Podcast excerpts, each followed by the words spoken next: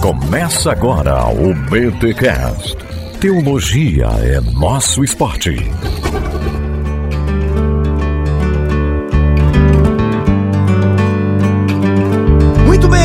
Muito bem. Começa mais um BT Cash de número 427. Eu sou Rodrigo Bibo e não sou George Miller, mas já tive orações respondidas. Eu sou Carol Bazo e quem não pede não recebe. Boa, ou o famoso quem não chora não mama. eu ia falar isso, mas eu deixei mais chique. Desculpa, é que eu, eu sou galhofa mesmo. eu sou a Losane Winter e George Miller experimentou a graça, rendeu-se absolutamente a Deus, imitou a Cristo e testemunhou disso. Eita, Amém. olha aí, gente, estamos aqui mais um episódio da série Gigantes e hoje aqui com duas mulheres gigantes para falar sobre George Miller. Este homem tem uma história fantástica e nós vamos apresentar essa história hoje para você neste BT Cash, ó. E a gente tem como base aqui o livro Respostas à Oração por George Miller da coleção Legado da Fé do Ministério Pão Diário. Publicações Pão Diário. Gente, vai ser, ó, aquele episódio assim, Carol, de aquecer o coração? Com certeza. Aquele episódio de aquecer o coração, aquele episódio que vai fazer a gente orar mais? Com certeza, absolutamente. Absolutamente. Mas antes deste episódio, vamos para os recados paroquiais.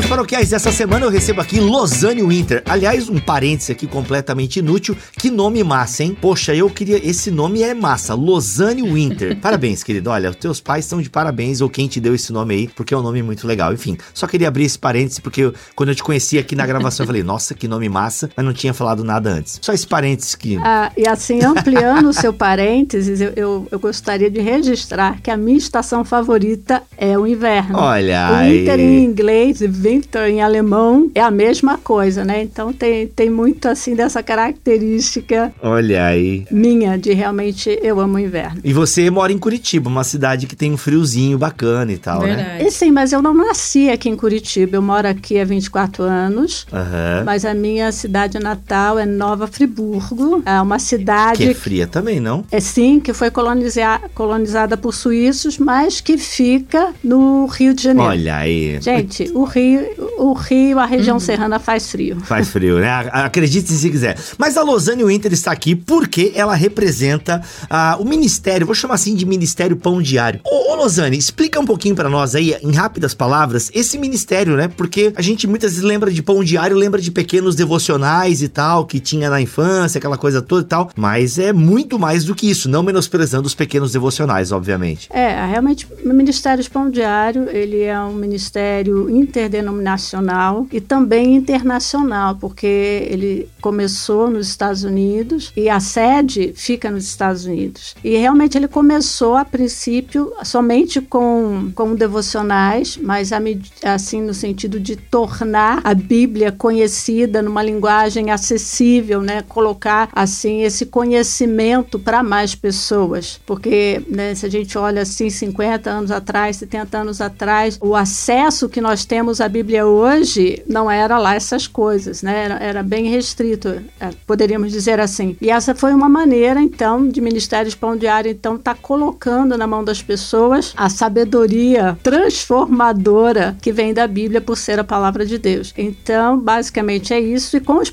com o passar dos anos aqui no Brasil, o, o Ministério ele foi ampliando e, traz, e ampliando no sentido de alargando as suas fronteiras do devocional Pão diário, que continua sendo o carro-chefe, mas também para os clássicos, outros devocionais, como o Dia a Dia com os Spurgeon, é, o Dia a Dia com os Puritanos, o Dia a Dia com os Pais da Igreja, e também ó, livros como esse que nós estamos apresentando hoje, que fazem parte desse box Legado da Fé, que são quatro livros que são totalmente pela graça de Charles Spurgeon, a rendição absoluta do Andrew Murray e o também a imitação de Cristo do Thomas Kempis. Aliás, esse o livro do Imitação de Cristo do Thomas Kempis, ele tá bonitão. Aliás, ele, ele, tá, ele ficou grandão, né? Eu tinha a versão pocket do, do Tomás de Kempis, aquela versãozinha da Martin Claret eu tinha. Não sei se vocês lembram disso. E Sim. pequenininha. E essa versão aqui que eu tô segurando em mãos, caramba, ela tá bonitona. Capa dura e tal. Aliás, fala um pouquinho dessa, dessa coleção, né? Desse lançamento aí da Pão Diário, que é a coleção Legado da Fé, que tem esses quatro livros aí, né? O Respostas à Oração, do George Miller, que nós vamos explorar hoje aqui. Rendição Absoluta, do Andrew Murray. O Totalmente pela Graça, do Spurgeon. E A Imitação de Cristo, do Tomás de Kempis. É, então, esse box, assim, as pessoas podem adquirir o livro, assim, de forma avulsa, mas também ele faz parte desse box Legado da Fé. Essa coleção é um sonho do nosso diretor aqui do Edilson Freitas. E, e esse ano, então, é algo que vinha sendo, vamos dizer assim, estava incubado, né, durante um tempo. E esse ano, então, ele veio à luz depois de um certo período gestacional. E, e para a gente, a gente está tá com muito, muita satisfação de trazer essa, essa, essa literatura é, e apresentá-la assim, a, a população brasileira, ao leitor brasileiro, melhor dizendo. Porque são, como eu já havia comentado, fazem parte de clássicos, são literatura assim, de homens que não só vieram trazer informações, mas principalmente testemunhar daquilo que viveram. E isso hoje é, é muito precioso para a gente quando a gente pode lançar mão, no sentido assim de, de alcançar literaturas e desse nível, desse naipe de vivência, eu diria, né? Não só no aspecto de, de fazer crescer a, a, a cabeça, assim, a intelectualidade das pessoas, mas de realmente de, de, de, serem desafiados na vida prática da sua fé, na sua prática cristã, na sua comunhão com Cristo. Então a gente até estava, é, quando a gente estava trabalhando nesse, nessa coleção, e a gente começou, né, falando, realmente a gente precisa experimentar a graça, porque a partir da graça ela nos traz esse constrangimento de rendição a Deus e a partir dessa rendição de, a Deus, nessa comunhão, em crescimento de relacionamento com Ele, a gente vai para a prática da oração e a partir dessa prática de oração também a gente vê que a gente só consegue isso de fato a partir dessa escolha que a gente faz de imitar a pessoa do próprio Cristo, né? Porque é, ele é o nosso maior modelo nesse sentido tanto de da graça de Deus quanto da rendição a Deus e também da prática de oração. Porque, na verdade, na humanidade uhum. dele, ele, ele exemplificou isso para a gente de uma maneira inquestionável. Uhum. E hoje, quando a gente tem vendo esses homens é, de carne e osso mais, vamos chamar assim, mais contemporâneos, né? Embora seja aí século XIX uhum. é, e, e, um pouquinho menos, a gente vê assim que eram homens de carne e osso e isso dá assim pra gente um encorajamento no sentido de que é possível sim, é possível render-se a Deus, é possível experimentar a graça na sua plenitude, é possível imitar a Cristo a partir dessa graça habitando em nós e nos inspirando e também nessa dependência de Deus de não somente colocar diante dele as nossas petições, mas também esperar nele pelas respostas. Muito bom. Calma, calma. A Losane já tá entrando, já quase entrando, já tá entrando no conteúdo. Meu Deus, segura, segura. Desculpe é que... aí, pessoal, desculpa aí. É. é porque realmente eu fico muito empolgada. É porque eu fico muito empolgada é com isso. o assunto é empolgante, o assunto é empolgante. Ô, Bibo, deixa eu só falar uma coisa sobre a coleção que eu achei muito interessante. Já entramos no assunto, então. Já de recado paroquial, não teve nem transição aqui. não. O nosso editor, editor, nem. Já entramos aqui, ó. Já entramos no assunto. Não, não. O meu, o meu, o meu é propaganda. Ah, não então fui tá. paga para isso, mas eu vou fazer, porque eu ganhei a coleção, hum. né? Chegou aqui para mim antes do, do tempo, muito boa. Mas o que, que eu achei interessante nessa coleção, que é Clássicos da Fé, é que assim, para mim, todos eles eu já conhecia há muito tempo. Mas eu acho que para muita gente que não conhece tanto a história da igreja e tal, ou, enfim, acho que para muita gente vai ser diferente tá ali um, um, George Miller, por exemplo, um Andrew Murray e tal. Então eu gostei da coleção porque ela trouxe nomes que não são tão comuns em outras coleções é, históricas, que são mais diferentes. Exato. E aí faço coro contigo. Eu não sou um conhecedor da história do cristianismo. Por exemplo, eu conheço o Spurgeon, né? Essa obra do Spurgeon eu não conhecia. Andrew Murray, não sei nem para que time torce. Não faço ideia de quem seja o cara. Ele é maravilhoso. Acredito em vocês. Quando chegou o livro aqui, a, o, a coleção, o Ângelo pegou o, o, do Murray e sumiu com ele. Caraca. ele ele é, é, é, é um clássico também, é um livro muito bom. Mas vamos que hoje, é, hoje é outro, né? Mas... Hoje é outro. Não, mas é legal. É legal porque fugiu um pouco dos nomes clássicos e tal, que é não isso. são clássicos à toa também, tá, gente? É, é clássico, Mas é, é, vamos dizer assim, é igual ela falou, a, a Luzane falou, é uma parte também muito da espiritualidade. Sim. Parece sim. que os, a maioria dos clássicos a gente acaba é, vendo livros muito teológicos e tal, que são ótimos e tem seu lugar. Mas o que eu gostei dessa coleção é que ela tem um viés pra espiritualidade que é muito importante. Uhum. Ó, inclusive eu tô segurando aqui o Livro dos Mártires, um grande clássico do John Fox, também numa uma edição maravilhosa da Pão Diário. E é claro, né, se a gente fala em clássico, tem que falar em O Peregrino de John Bunyan, que tá aqui também num box. Ah, eu amo esse livro. Ó, a Peregrina eu não, eu não faço nem ideia, gente. A Peregrina é pra mulheres, é isso ou nada a ver? Não, assim, na verdade, é porque o Peregrino ele foi escrito como um livro só. Aham. Era parte 1 e parte 2, e a Peregrina, então, vem como a parte 2, que ele vai contar a história, então, da família dele,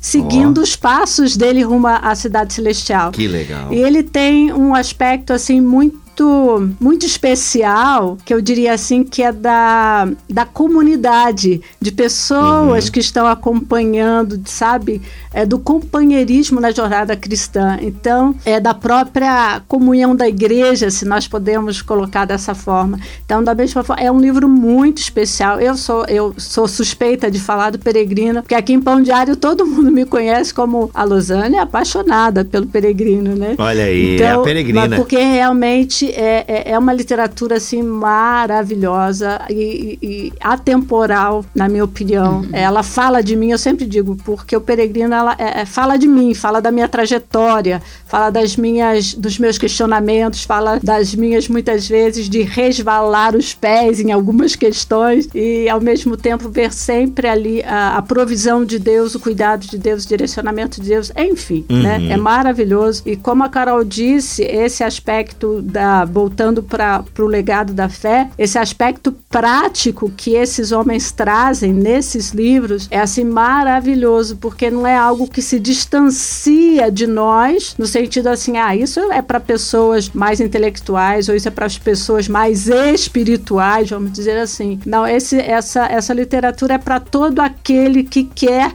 crescer em fé, crescer em comunhão com, com, com Deus e, e, enfim, reparar arestas na sua própria caminhada e na sua própria jornada no seu dia a dia. Então, eles são maravilhosos nesse sentido de praticidade e crescimento de, de espiritualidade, como a Carol mencionou. Muito bom. Gente, se vocês quiserem conhecer o box Coleção Legado da Fé, o link está aqui na descrição deste podcast ou deste vídeo, tá bom? É isso. Espero vocês então. O da Pão Diário tá marcado aqui na descrição do podcast. Vai lá conhecer essa coleção, esse box, ó, presentinho de Natal aí já prontinho pro seu amigo secreto da igreja aí, seu pastor, pastora, seu professor, professora, enfim, aquela pessoa que você gosta e que você sabe que curte também história da igreja e esses homens que deixaram um grande legado para nossa fé. Vamos lá então falar de George Miller e mais um episódio da série Gigantes aqui no BT Cash.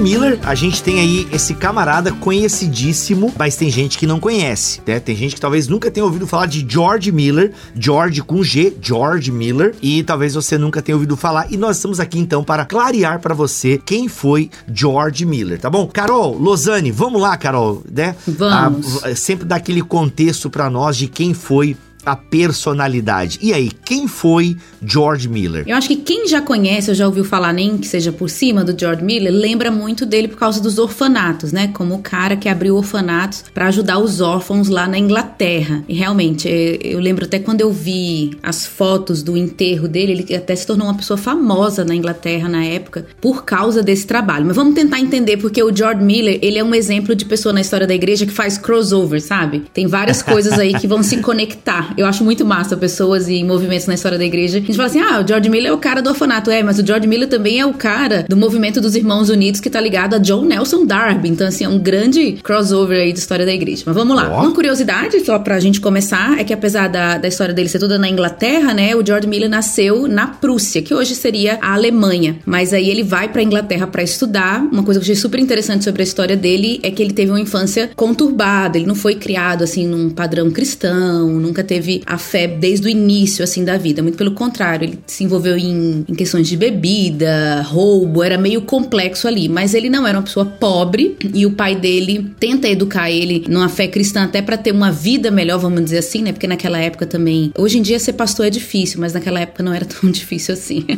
e o pai manda ele para a universidade lá na Alemanha, que é berço do luteranismo. Isso é bem interessante. A gente tem outro crossover aí. Que século que a gente tá falando, Carol? Desculpa, acho que eu não prestei atenção quando tu falou. Perdão, eu sempre falo, né? A gente tá no início do século XIX. Olha, 1800 e alguma bolinha. 1805 é quando ele nasce, ele vai morrer em 1898, vai viver até bastante. Caraca. E aí, viveu bem, é. ele se dedica aos estudos, começa a estudar, e uma coisa muito interessante é que na faculdade ele conhece um teólogo que eu não conhecia muito bem, ali do século XIX, que influenciou muito ele. Então ele começa os estudos teológicos lá, e esse teólogo que é, vou tentar falar o nome dele, eu tô muito envergonhada de falar alemão e inglês nos últimos tempos, porque tem uma menina que tá ensinando o povo a falar alemão na internet. Você postou, né, Bibo? Ah, sim, Nossa, maravilhosa. Ah, mas é que, gente, todo mundo fala o nome do Bonhoeffer errado. Eu falava certo porque eu aprendi com o, com o, Alex, né? O Alex estudou na Alemanha, então ele, cara, é Dietrich Bonhoeffer. Ainda que eu não consigo falar exatamente como a Vicky ensinou sim. no Twitter, né? Mas é, ela, é legal que ela padronizou. Vamos falar Bonhoeffer e tá tudo certo. Pronto, isso. Pronto. Não, foi ótimo. Ela fez um ótimo serviço. Você sabe que eu botei no Google Tradutor o nome do Bonhoeffer em alemão e eu não acreditei que podia ser daquele jeito. Eu falei, não, eu vou falar do meu porque Sério? eu não tô aceitando.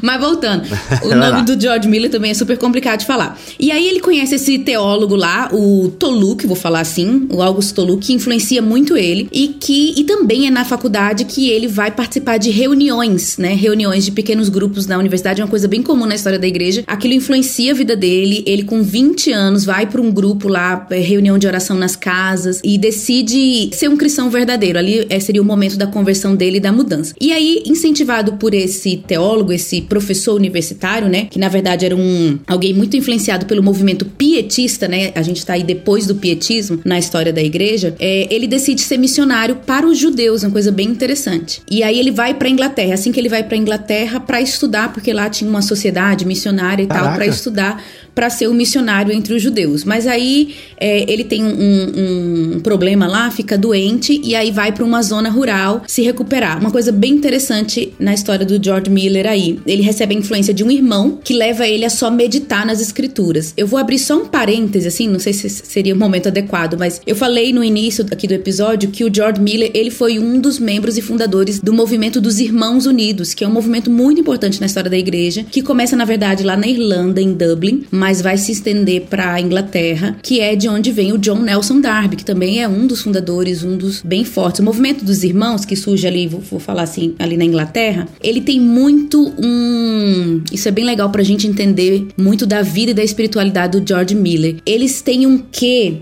isso é muito inglês, me lembra muitos puritanos, mas não é puritano. Eles têm uma crítica com a igreja da época, né? Com a teologia da época, com a hierarquia da época. Então eles estão na busca de viver um cristianismo mais autêntico. Então existe uma crítica ao mundo teológico da época. Por exemplo, quando o George Miller tá nesse lugar mais afastado, se recuperando, e esse irmão influencia ele, ele começa a estudar a Bíblia só pela Bíblia, sem comentário bíblico, sabe? Só a Bíblia pela Bíblia. E ele tem uma comunhão com Deus, o Espírito Santo fala com ele e isso é uma influência mística que a gente vai ver muito forte nos Irmãos Unidos. Ô, Carol, esses Irmãos Unidos têm outro nome? É Playmont, alguma coisa assim? Eu tô misturando? Isso, os Irmãos de Playmouth. É outro nome que a gente usa para eles. É, é, ah, são os tá. mesmos, exatamente. Legal. Os Irmãos de Playmouth. Uhum. É porque quando a gente estuda a história do movimento pentecostal, a gente passa por essa galera, né? Isso. E é um grupo e um movimento muito interessante por conta disso. Eles têm uma crítica à teologia e à hierarquia, por isso que chama irmãos, né? Irmãos unidos, porque era irmão. Não tem pastor, bispo, né? Arcebispo. Não, a gente chama uns aos outros de irmãos e são muito estudiosos da Bíblia, né? Apesar dessa crítica à teologia, é mais ao sistema teológico, né? Hierárquico e tal. É, são muito estudiosos da Bíblia, por isso a gente vê aí o, o, John Nelson Darby, ele é um cara da Bíblia, a gente, é, tem muita gente boa no estudo bíblico e eles também têm essa questão da unidade da igreja, é um dos temas, porque a igreja já estava muito dividida, muita briga e tal, então por isso que também chama de irmãos unidos, porque tinha essa preocupação com a vivência de um evangelho, vou, vou falar a palavra apostólico, no sentido de aquele evangelho de Atos lá, como é que era aquela igreja ali simples, se a gente tirar essas estruturas e tal. E tem uma influência, uma questão mística muito interessante. Quando eu falo místico, eu não tô falando negativo, tá? Tô falando dessa questão mais da espiritualidade, a gente vai ver isso. E por isso que é legal a gente entender que o George Miller ele vai estar tá no início aí desse grupo. Bom, aí só para terminar a vida dele, pra gente falar um pouquinho mais também sobre a vida de oração, ele volta para Londres para estudar, começa algum um tipo de evangelismo, ele não chega a viajar, né, por causa da, da questão de saúde dele, ele não viaja como missionário, mas ele procura evangelizar lá em Londres mesmo. E ele começa essas reuniões de meditação nas escrituras, de oração com os amigos, e ele tem muitas experiências com Deus ali. Se torna pastor de uma congregação, ele casa. E uma coisa bem interessante, curiosidade sobre a vida dele, que vai fazer muito sentido daqui a pouco, quando a gente falar sobre o livro, é que ele, sendo pastor de uma congregação, decide não receber o salário como pastor. Eita! Porque naquela caraca. época, não era só que ele estava esperando em Deus pelo suprimento, mas era uma crítica também, porque na época o salário do pastor vinha de quanto que as pessoas pagavam pelo aluguel do banco da igreja. Você pagava o aluguel para estar tá sentado lá. Caraca! Né? As famílias pagavam. E aí era assim que se é, fazia o caixa da igreja para pagar o salário do pastor. Ele discordava daquilo e ele e a esposa decidem não receber o salário e só deixar uma caixinha, como se fosse uma caixinha de oferta voluntária para eles. Caraca. Então é bem interessante. Essa, é, não, não é só uma espiritualidade esperar em Deus, mas também é uma crítica de uma coisa que ele não tá concordando ali, né? Uhum, interessante. Ô, Losane, nesse aspecto biográfico, alguma coisa a acrescentar? Você pagaria seu lugarzinho no banco aí? Como é que é? é bom, assim, né?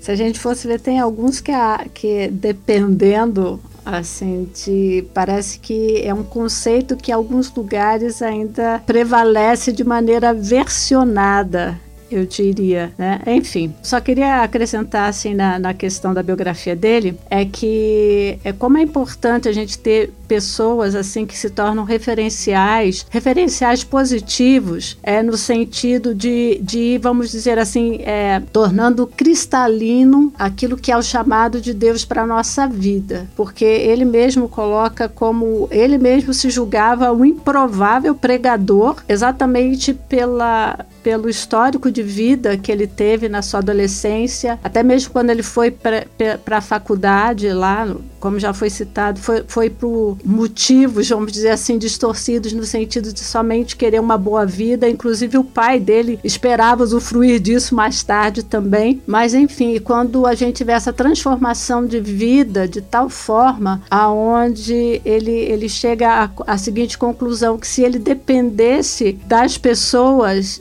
assim da forma como na época alguns líderes dependiam, ele estaria comprometendo essa integridade. Então é bem interessante a medida quando ele torna a, a escritura primazia na sua vida, é tanto que parece que ele lê, lê assim durante, é, ele lê a Bíblia umas 200 vezes durante esse tempo assim de ministério e às vezes ele até coloca do arrependimento dele que duas coisas no início ele acaba, ele acabou negligenciando mesmo estando no seminário, vamos colocar assim, que era a leitura bíblica e oração. Mas isso é padrão, isso é padrão. Então ele está dentro do padrão do seminário. É, infelizmente. é, e daí ele fala assim que na época dele, dentre 900 alunos que existiam, se, é, ele poderia contar nove pessoas que eram realmente tementes a Deus. Então isso é muito desproporcional. Uhum. Né? Então, quando ele chega a essa reunião de 20 aos 20 anos, que esse colega o convida para participar dessa reunião e ele se depara com uma leitura bíblica séria, com as pessoas realmente comprometidas e orando, ele e, e, e orando de joelhos. Tem alguma tem alguns comentários que tra trazem esse aspecto de quando ele viu aquelas pessoas orando de joelho, uhum. aquilo trouxe para ele algo que ele não entendia o porquê daquilo. Então, várias coisas foram impactando ele e, e, obviamente posteriormente ele foi, ele passou dois meses. É, eu até fiz uma colinha aqui nesse sentido de, de, de para a gente falar do ministério, o ministério dele, como se tornou, é que é, e essa ideia foi amadurecendo. Então, quando ele foi visitar o orfanato, uhum. lá, eu também é de August Hermann Frank, que era na Alemanha também, e, e esse homem, é, ele já havia 100 anos essa, essa, essa instituição, e esse homem tinha por princípio também sustentar o orfanato é, pela oração, pela fé. Daí aí, pois, ele teve esse contato primeiro, depois ele tem o, o Anthony Norris Groves, eu acho que é isso, que ele é considerado o pai das missões modernas, que ele abriu mão na época de um salário do tipo assim, 7.500 dólares por ano. Caraca. Hoje pode não parecer tanto, mas na época realmente era para se tornar missionário. Isso também o impactou e quando ele vai para Inglaterra, para Londres, né, que ele encontra com R. Craig, eu acho que esse é o nome. Ufa, achei que era R.R. Soares, quase. Não.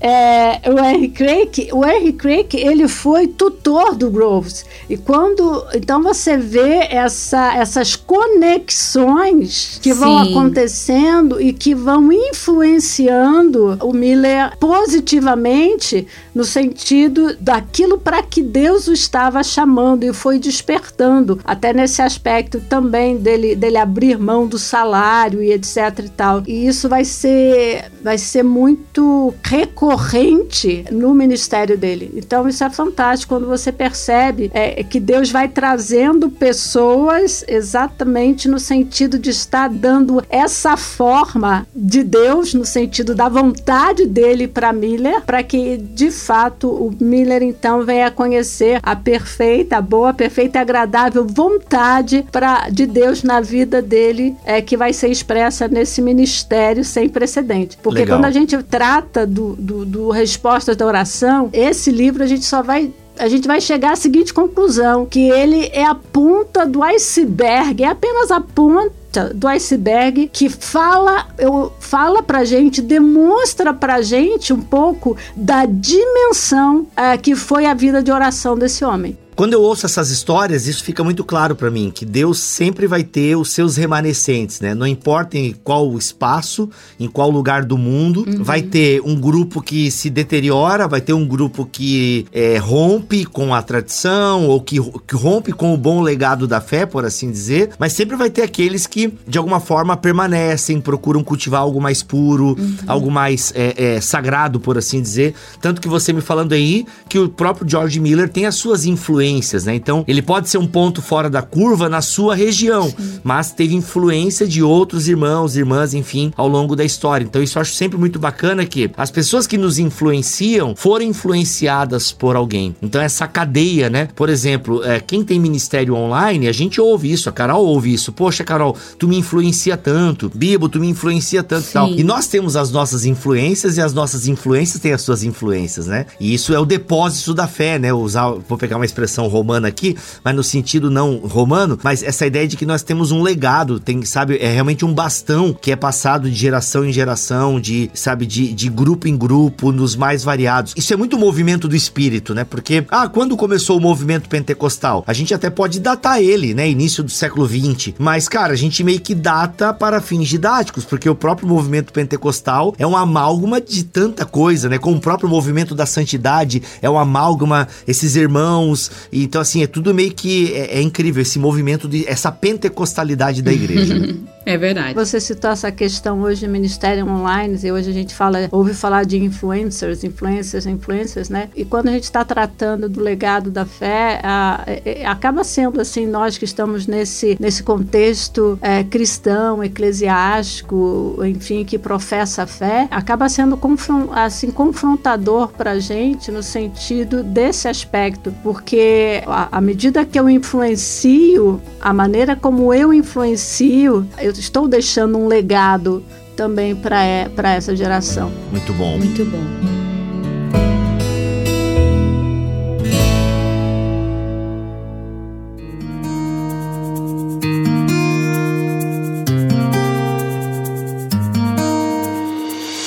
Gente, Legado da Oração por George Miller. A oração é uma marca, né? Como já falamos um pouco. Eu quero entender agora que vocês expliquem, meninas, por que, que a oração é uma das grandes marcas aí do legado do George Miller. Queria entender essa história, porque já ficou um pouco claro, né? O cara abre mão de algumas coisas, até como uma mensagem parabólica, né? Como uma ação parabólica. A atitude dele quer comunicar alguma coisa, então ele não recebe o salário para mostrar que confia em Deus e para mostrar também a corrupção da igreja, enfim, algumas coisas interessantes. Mas eu queria entender, eu quero ouvir agora o porquê que a oração está diretamente ligada a este nome George Miller. Por gentileza. Bibi, eu acho que é isso que você falou, né, de uma mensagem parabólica, é bem interessante, porque o início desse livro que a gente está comentando hoje, que é Respostas à Oração, o nome do livro, que são trechos do diário dele, coloca, como eu falei no início, ele é bem conhecido por ser o fundador de orfanatos, né, de ter vários, vários orfanatos. No início do livro, achei muito interessante, viu, Lozana? Inclusive, eu não sabia. Ele coloca alguns motivos pelo qual ele decidiu começar essa obra. Além de justiça social, obviamente, né, o cuidado com os órfãos, que era uma realidade muito triste, principalmente na Inglaterra no século XIX, ele coloca vários grupos de pessoas que incomodavam ele como um cristão, sabe? Ele como cristão olhava para esses grupos e falava assim: "Poxa, isso aqui não tá certo", que eram pessoas que tinham medo do futuro quanto à vida financeira, tinham pessoas que tinham medo da velhice, né, porque Deus não poderia sustentar elas, né? Pessoas que trabalhavam muito. E eu achei tão interessante porque a gente tá falando do século XIX, mas tem tudo a ver com os dias de hoje, né? Pessoas que são cristãs, mas é quase como se vivesse Quase não. Vivesse um ateísmo prático. Eu creio em Deus, mas ele não vai cuidar de mim, Exato. sabe? Então eu tenho que trabalhar muito para ter meu sustento e tal.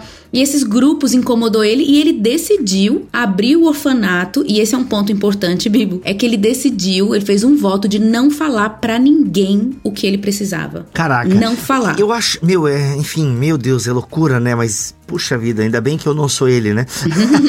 não teríamos essa história para contar. Mas é que assim, é, é, eu não vivo, eu creio, eu, Rodrigo Luiz Aquino, que eu não viva um moralismo, é um deísmo moralista terapêutico, tá? Eu creio que eu não, eu não vivo essa, essa filosofia aí, essa teologia. Agora, se você quiser entender, leia o meu livro Deus Destrói Sonhos. Ou Roger Olson do Cristianismo Falsificado. Agora, assim, eu acho assim, mano, é uns votos que o cara faz com Deus, assim, que ele tem que ter muita direção de Deus mesmo, né? é. Vou abrir um orfanato para atender uma demanda da sociedade, né? Órfãos e viúvas e tal. É órfãos do caso. Para atender uma demanda da sociedade e não vou falar para os outros. Deus, o negócio é teu, cuida. Mano. E aí é muito legal, porque eu já vou falando do livro aqui, minhas percepções e tal. O livro. Uhum. Se, eu, se eu desse outro título pro livro, viu, Lozane? Sabe que, qual título? Eu até anotei aqui. É um livro sobre contentamento. Porque o, o, o diário dele, ele vai registrando não só os pedidos e os dias difíceis, é uma anatomia da oração, assim, da vida de oração oração esse livro, sabe? Eu achei muito legal. Ele anota toda vez que Deus respondeu. E isso para mim assim já é uma lição assim fantástica. Só isso aí já me ensina muito, porque muitas vezes a gente pede a Deus coisas, a gente tem uma vida de oração,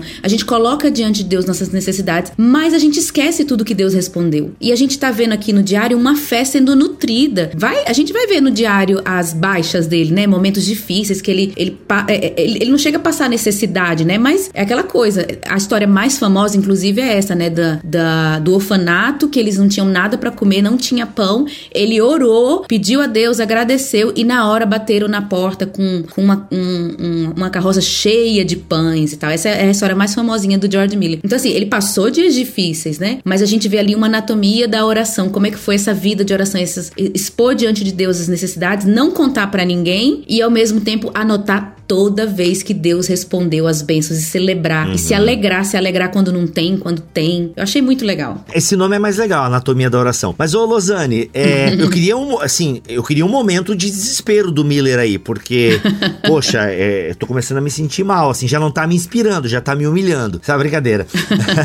não, mas fala, e aí, ele, porque assim, ele é um ser humano, né? Como ser humano tem suas falhas, seus defeitos, e eu acho legal a gente trazer um aspecto assim, talvez não tão brilhante é, do George Miller ou algum momento assim de realmente, opa, quase vacilei aqui? É, a, a, grande questão, assim, dentro do que a Carol também falou, que a gente, vamos dizer assim, um dos princípios que sempre guiou Miller nessa questão de, de, dessa abertura dos orfanatos é que a questão dele é que ele queria provar que Deus responde às orações, mas não assim de uma maneira aleatória, porque era algo que ele, a, quando ele resolveu não depender mais, quando ele decidiu não de, depender mais do seu pai, ou, ou e até mesmo quando ele disse para o pai que gostaria de ser missionário, e aquela vida sonhada meio que que foi por água abaixo, ele estava sozinho e ele começou então a orar no sentido assim de entender que Deus então seria o provedor dele. E ele começou a exercitar essa, vamos dizer, esses passos de fé, entendendo que é, mesmo que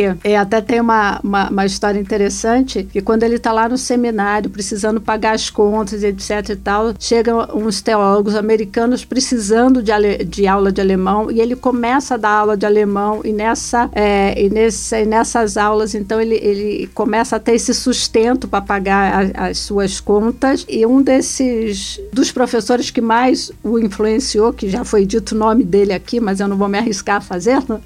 Ô, gente, não, ô, peraí, podem falar o nome errado mesmo, galera. A Vicky perdoa a gente aqui, calma, vamos lá. E daí ele fala assim: eu não disse, esses aí viram para o Miller e falam assim, é, esses homens, eu não disse para você que esses homens tinham dinheiro, que os americanos tinham dinheiro? e o Miller responde dessa, dessa forma, não são eles que têm o dinheiro, Deus tem o dinheiro. Então, de, desde cedo ele começou a entender esse aspecto da provisão de Deus sobre ele, mesmo entendendo que Deus usa pessoas para atender a oração dos seus filhos, ele sabia que Deus usava esse, os homens, as pessoas, as situações como canais para trazer respostas da, de oração à vida dele. Então é essa prática, ela vai se alargando à medida que o ministério também vai, vai ampliando. Então aquilo que ele tinha para a vida dele queria trazer diante desse racionalismo que existia dentro daquilo que, que, que já no primeiro capítulo que a Carol citou, é que a alma dele se angustiava de ver que as pessoas não eram dependentes de Deus, algo que ele estava experimentando. Então, ele queria provar que Deus responde à oração e colocar diante do mundo uma prova de que Deus, de maneira alguma, tinha mudado, que o Deus da Bíblia continuava sendo o mesmo nos dias dele. Obviamente, quando a gente lê, lê o livro aqui, e é interessante porque esse livro ele tem um aspecto bem interessante, eu já disse isso, né? Que é do diário, onde ele coloca datas e ele vai discorrendo sobre as situações e também sobre as angústias do, do coração dele Sim. à medida que as pressões começam a vir. Por quê? Ele trabalhava com pessoas e muitas vezes vezes essas pessoas vinham cobrar dele uma solução e em, em alguns momentos ele se angustiava sim como ser humano, mas contudo, contudo em nenhum momento ele negociava. Pode parecer uma coisa muito muito, eu vou chamar até bizarra para os nossos dias ou surreal, mas realmente ele não negociava o tempo da palavra e o tempo de oração com Deus. Existir fosse a demanda que tivesse, porque ele, ele dizia o seguinte: que se ele não desse o tempo adequado à palavra e à oração, para ele o dia estava perdido. Então, Eita. Então, quando a gente fala que, que é, ele realmente colocava isso como prioridade na sua vida, realmente ele colocava é, diante diante desse propósito também que ele estabeleceu entre ele e Deus. Talvez seja por isso que ele chegava diante de Deus e falava assim: não, realmente é o Senhor que tem que fazer. Por quê? Uhum. Porque é o teu nome, não é o meu. É, e, esse, e esse é um dos aspectos muito interessantes, porque ele não estava buscando a própria glória. O que ele queria trazer a, a partir de um, de um testemunho pessoal e algo que fosse visível para os outros é que realmente é Deus responde orações. Isso não quer dizer que ele eh, todas as orações dele tenham sido respondidas. Algumas não foi, uhum. mas a grande maioria existe registros que dizem que para que ele teve cerca de 50 mil orações respondidas, né? e que ele é 50 mil, e ele registra, e por isso que a gente fala que é, esse, esse resposta à oração é só a pontinha do iceberg, porque ele é, registrou realmente tudo, tudo ele colocava, ele registrava, porque ele queria deixar também para a posteridade é esse legado de que realmente Deus responde a oração, a oração a partir do, também, não só daquilo que era visível aos outros, mas também ao, aos registros que ele deixou a, assim ao longo da sua vida. Uma coisa legal que eu acho até que você falou, Bibo, é que o diário ele é honesto. É igual a Luzane falou, a gente vê os altos e baixos dele. Ele coloca no diário, por exemplo, um episódio de um, um senhor que prometeu a ele uma grana muito alta E ele confiou nisso e a grana não vinha, não vinha, não vinha, não vinha, até que ele percebeu, ele estava confiando na pessoa e não em Deus. E Caraca, aquilo era uma. Genial. Aí até uma, uma dica, assim, eu acho que quem trabalha com ministério, quem é líder, quem é pastor, deveria ler esse livro. Eu, como esposa de pastor, fui muito confrontada, porque a gente. É, hoje, hoje eu tenho um trabalho e tal, mas existe um aspecto da nossa vida que é dependendo da igreja, né? Mas também de ofertas. E isso é. Hoje no Brasil é uma bagunça, né? Existem. Uma, é, existe uma bagunça, não vou entrar em detalhes. Eita. E.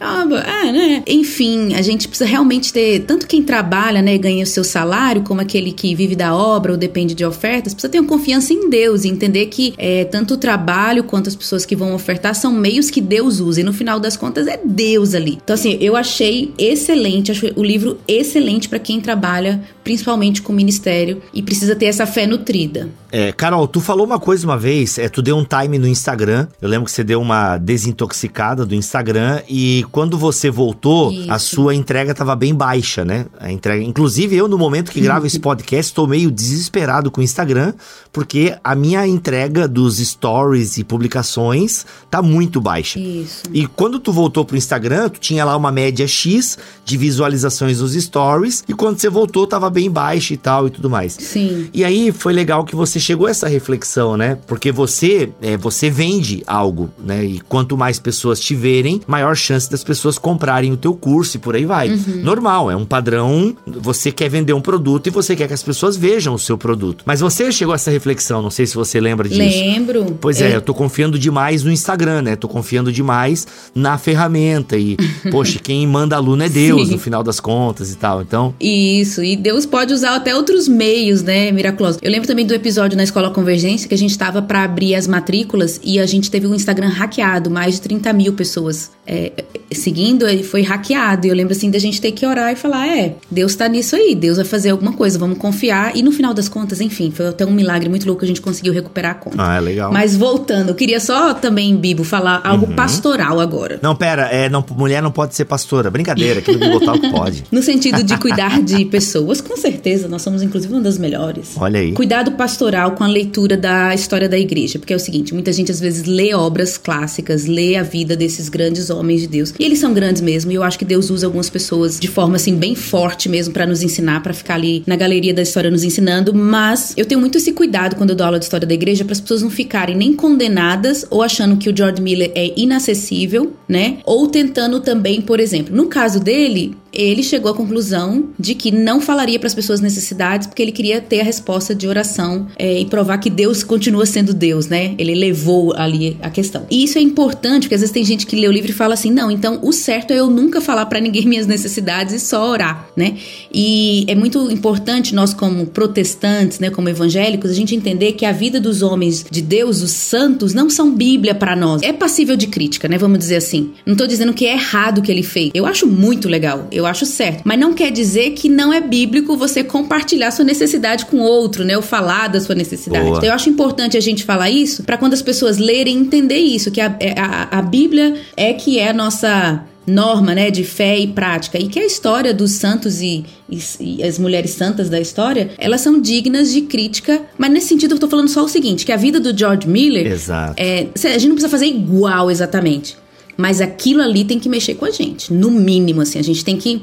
Alguma coisa, porque a gente anda igual o povo da Inglaterra na época do George Miller. A gente acha que Deus não sustenta a gente. Olha. Exatamente. Não, é porque assim, dentro do que a Carol comentou, né, é interessante porque assim, em 1835, quando ele traz esse plano do, de, do, do, orfanato, a igreja se uniu nele nesse empreendimento. A igreja que ele pastoreava. Então, ali as pessoas, elas, elas sabiam, as pessoas que estavam comprometidas na igreja, a quem ele pastoreava e outras também, elas, elas se uniram para concretizar esse plano, né? Então ali tem é tanto que eles vendiam coisas, eram móveis. Se você ler o livro, você vai ver o tanto de coisa que vão chegando para realmente para concretizar esse plano. Então quando ele fala assim no sentido de, de, de pedir isso ou pedir aquilo, muitas vezes é que isso está relacionado a uhum. fora da esfera cristã né? Uhum. Fora da esfera cristã, mas dentro ali,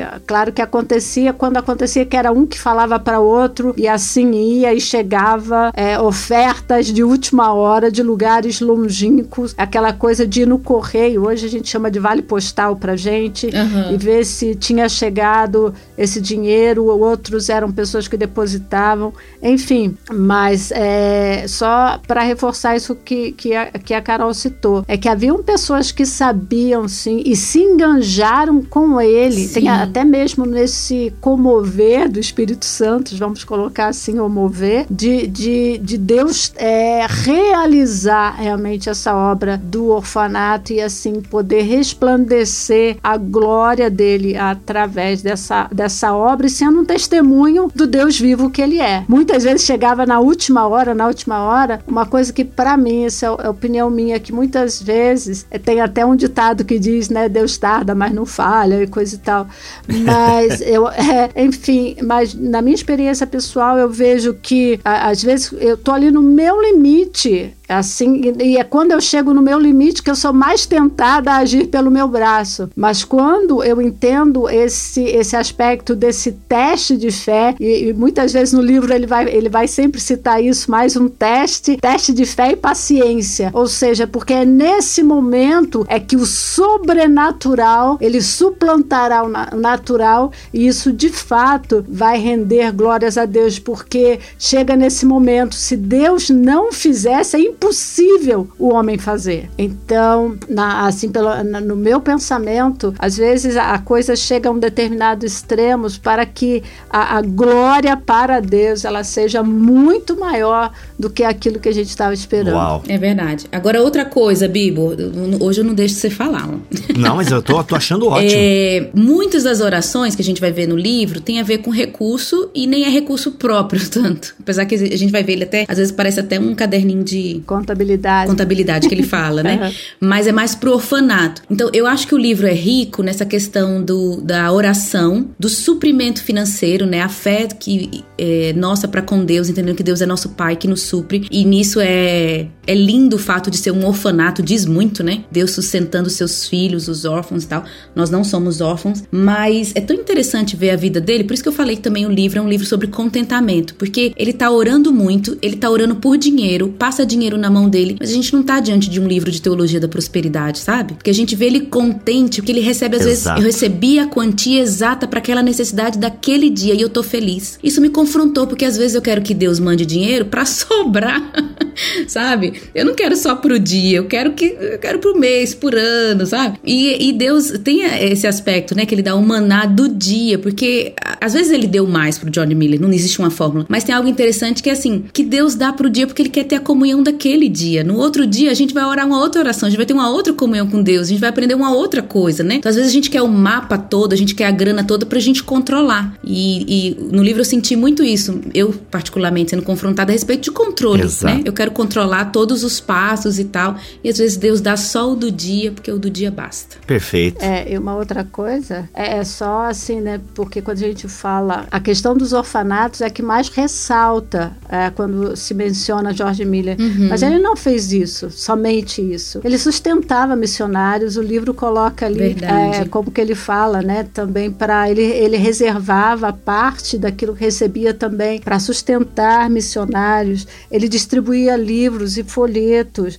Assim, a, a, ajuda que ele oferecia não era só no campo social, Sim. como já foi dito, mas também educacional e espiritual. Ele tinha uma grande preocupação, não somente de fornecer o pão para essas crianças, o pão material mas também o pão espiritual, que elas fossem também, que elas aprendessem a conhecer a Deus e também a depender dele. E, e, e fora isso, ele, ele, as crianças, é, elas também elas recebiam é, treinamentos, elas recebiam, assim, vamos dizer, educação profissionalizante para que posteriormente, quando elas tivessem que sair é, da casa, elas pudessem ser enganjadas no mercado de trabalho. Então, era uma coisa muito mais ampla do que a questão assistencialista, como a gente costuma falar. Uau, gente, ó, eu acho que só esses breves relatos e reações ao livro Respostas à Oração por George Miller, da coleção Legado da Fé, da Publicações Pão Diário, já deixa você aí instigado para querer colocar a mão nessa obra aí. Olha, é, ô Lozane, Carol, alguma palavra final ou essas já foram as palavras finais e tal? É, mas se vocês têm mais alguma coisa estocada aí,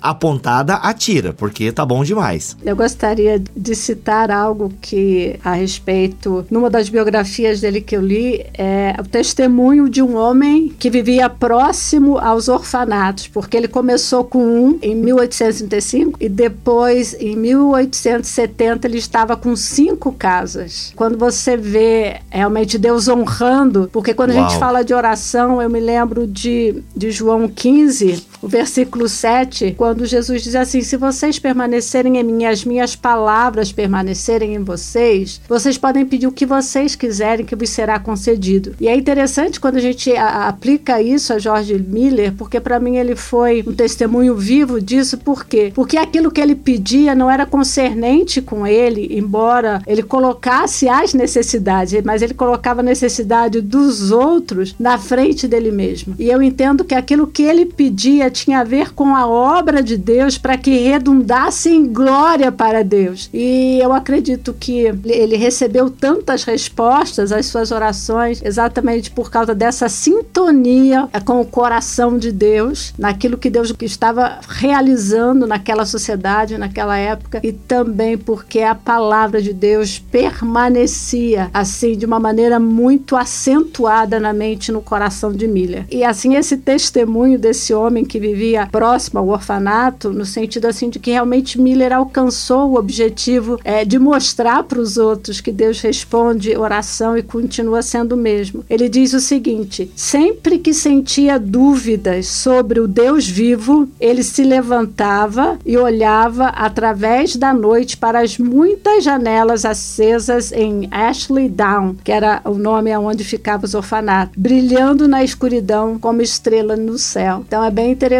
isso, que esses orfanatos acabaram se tornando luz e, e uma representação da presença viva do Deus vivo naquela sociedade. Então o que eu digo é que hoje a gente longe no Brasil, embora os orfanatos, as casas no orfanato, elas existem até hoje, esse ministério perdura até hoje. Aqui no Brasil a gente não pode olhar fisicamente o prédio como esse homem olhava, mas é, nós podemos olhar para esse livro, ler esse livro e ser encorajado da mesma forma pelo testemunho desse homem que não só escreveu sobre oração, mas acima de tudo viveu e expressou isso de uma maneira tão grandiosa e visível àqueles que estavam ao seu redor, fazendo essa tremenda, tremenda diferença na sociedade em que ele estava inserido. Uau! E aí, Carol, sua palavra final? Eu quero só terminar falando de um trecho do livro que a gente fala. O George Miller é conhecido como um dos pais da fé, vamos dizer assim, no sentido de da, da fé, né? Da, do exercício da fé. E no trecho do diário ele vai falar o seguinte: que a fé que foi exercitada em relação aos orfanatos estava ancorada, e aí eu abro aspas. Ele fala o seguinte: a mim nunca foi permitido duvidar durante os últimos 69 anos que meus pecados foram perdoados, que sou filho de Deus, que sou amado de Deus e que finalmente serei salvo, visto que sou capacitado pela graça de Deus a exercitar fé na palavra de Deus e crer no que Deus diz nessas passagens. E ele coloca algumas passagens. Então, assim, a, essa fé prática, né,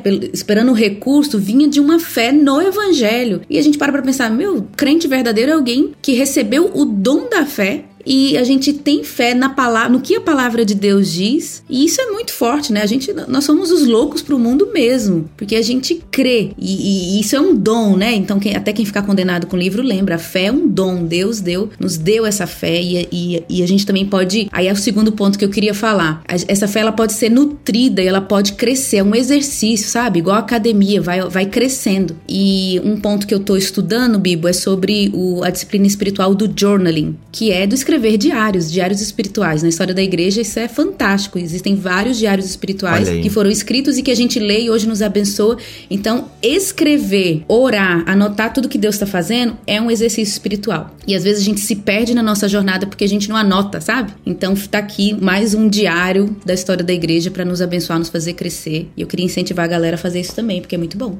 É, isso nos incentiva de tantas formas, assim, né? Porque talvez você esteja nos ouvindo agora e pensando, caraca, se eu fosse registrar a minha vida espiritual, né? Que registros eu faria? São perguntas que é, nos são feitas, né? E eu penso que esses homens e mulheres da história da igreja, como já foi bem dito aqui, não são perfeitos, não existe, não existem heróis na história da igreja, nem na Bíblia, só existiu um e a gente crucificou ele. Então, assim, mas é, são pessoas que inspiradoras, né? São pessoas inspiradoras. Então, eu acho que isso nos leva a pensar. Bem, eu leio aqui, gente, finalizo lendo um trechinho aqui, que eu acho que fecha com chave de ouro tudo que vocês duas disseram, que tem como epígrafe a alegria por respostas à oração. Tá na página 77. A alegria que as respostas à oração nos propicia não pode ser descrita, e o incentivo que fornece a vida espiritual é extremamente grandioso. Desejo a todos os meus leitores cristãos a experiência de tal felicidade. Se você de fato crê no Senhor Jesus para a salvação da sua alma, se caminha de modo íntegro e não estima a iniquidade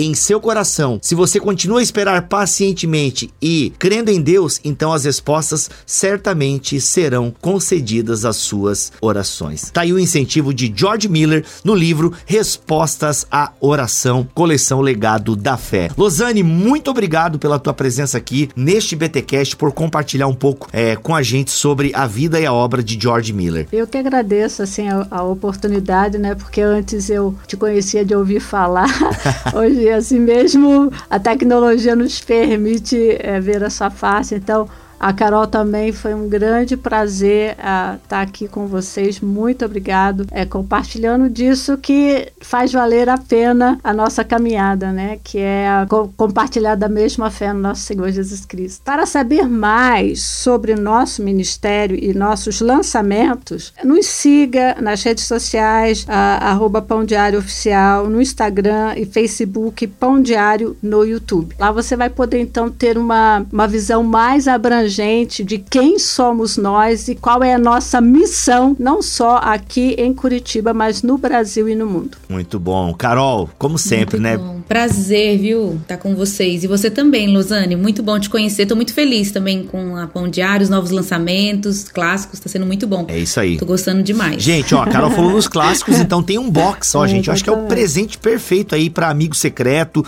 Natal, tá? Que é esse box coleção Legado da Fé. Tem rendição absoluta do Andrew Murray, que eu não conhecia mais. Para quem prestou atenção, o Ângelo Basso roubou esse livro da Carol, inclusive, e sumiu, que deve ser tão bom porque ele quer ficar só para ele. Nós tem o Rendes é, Respostas à Oração, que nós acabamos de falar. Tem ainda, ó, a galera que gosta do Spurgeon, totalmente pela graça do Charles Spurgeon. E tem o clássico A Imitação de Cristo de Tomás de Kempis. Lembrando que todos os livros têm capa dura. Um detalhe aqui, gente, letra grande, tá? Parabéns, Pão Diário. A letra é gostosa de ler. Então, a, eu achei isso bem legal, tá? Então dá uma robustez ao livro, tem capa dura e a fonte tá uma fonte gostosa de ler, tem um bom espaçamento. Gostei bastante, gente. Diagramação boa, página amarelada. Nós que somos, né, apreciadores de livros, tem gente que é apreciador de vinho, a gente é de Exatamente, livro. são sommelier. A gente percebe tudo isso, sommelier né? de livros, com certeza. Então assim, sommelier de a livros, paginazinha amarela que ajuda na leitura, boa diagramação. Então é gostoso aos olhos, tá, gente? É isso que a gente tá querendo dizer, que não vai ser só uma, não é só um conteúdo enriquecedor, tem uma,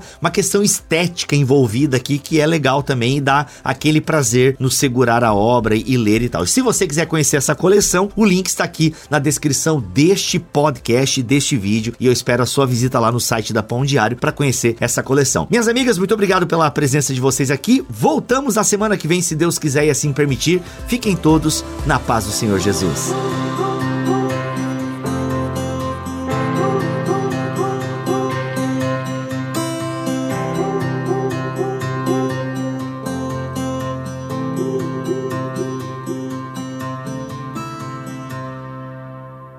Este podcast foi editado por Tuller Bibotalk Produções.